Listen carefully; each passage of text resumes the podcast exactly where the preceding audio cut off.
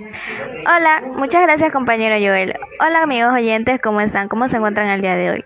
Les comento que estamos con mucha información deportiva para ustedes el día de hoy.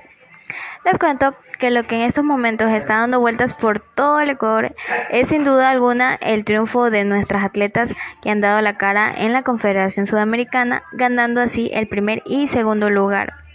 Además, nuestras ecuatorianas Paola Pérez y Magali Bonilla coparon el podio. Así es, la nueva distancia larga de 35 kilómetros con triunfo de Paola Pérez en 2 horas 48 minutos 27 segundos, seguidas por Magali Bonilla con 2 horas 48 minutos 46 segundos y Joana Ordóñez con 2 horas 49 minutos y 27 segundos.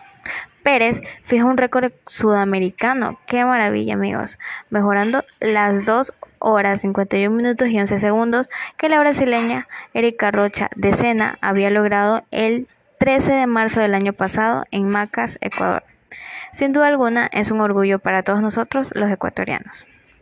También el otro triunfo ecuatoriano que nos tiene rebosando de felicidad se dio en los 20 kilómetros femeninos, donde la record woman sudamericana Glenda Morejón sumó un nuevo título a su gran campaña de los últimos tiempos y se impuso con una hora 31 minutos 10 segundos seguida por las peruanas Kimberly García y Lady Guerra.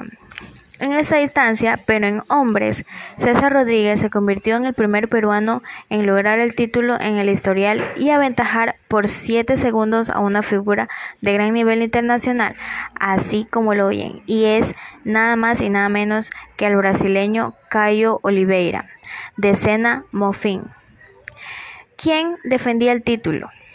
El ecuatoriano Jordi Jiménez obtuvo la medalla de bronce y su compatriota Daniel Brian Pintado, medallista de oro en los Panamericanos, también en Lima tuvo que abandonar efecto por la bursitis que le impidió entrenar en las últimas semanas.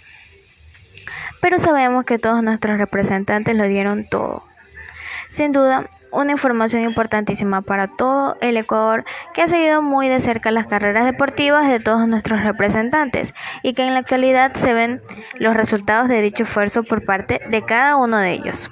Ahora, dejando atrás el tema de los deportes juntos con mis compañeros, decidimos regalarles un poco de información de un acontecimiento ocurrido hace ya mucho tiempo y que es muy importante para el Ecuador, ya que anteriormente les comentó mi compañero Joel Así que amigos, presten mucha atención.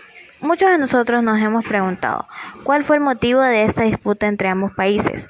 Pues hoy les contaré el porqué. Las principales razones fueron la falta de claridad con la delimitación de las fronteras entre ambos países, lo que provocó la firma de tratados como efectivos y varios enfrentamientos diplomáticos y militares a lo largo del siglo XIX y la primera mitad del siglo XX las desprogilidades en la firma de protocolo de Río de Janeiro, ya que Ecuador legó posteriormente que se había visto obligado a firmarlo, al haber sido amenazado militarmente por Perú y presionado por los países grandes y la necesidad de Ecuador de acceder a la navegación del río Amazonas, impedida por la posesión del Valle del Cenepa por parte de Perú muy interesantes, ¿verdad?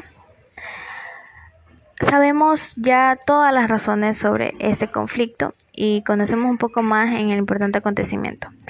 Así culminamos el segmento del día de hoy, que estuvo muy interesante, sin da, sin da. Gracias por su sintonía y le damos paso a mi compañera Lorena. ¿Cómo estás, Lorena? Vamos contigo. Cuéntanos, Lorena, ¿cómo estás? ¿Cómo has pasado? Eh, y ella también nos va a hablar un poco sobre lo que pasó con la guerra del Cenepa.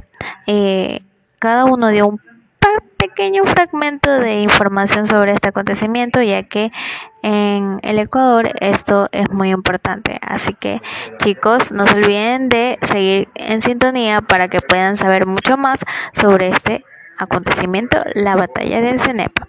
Así que vamos contigo ahora sí, Lorena, y cuéntanos qué tienes para el día de hoy.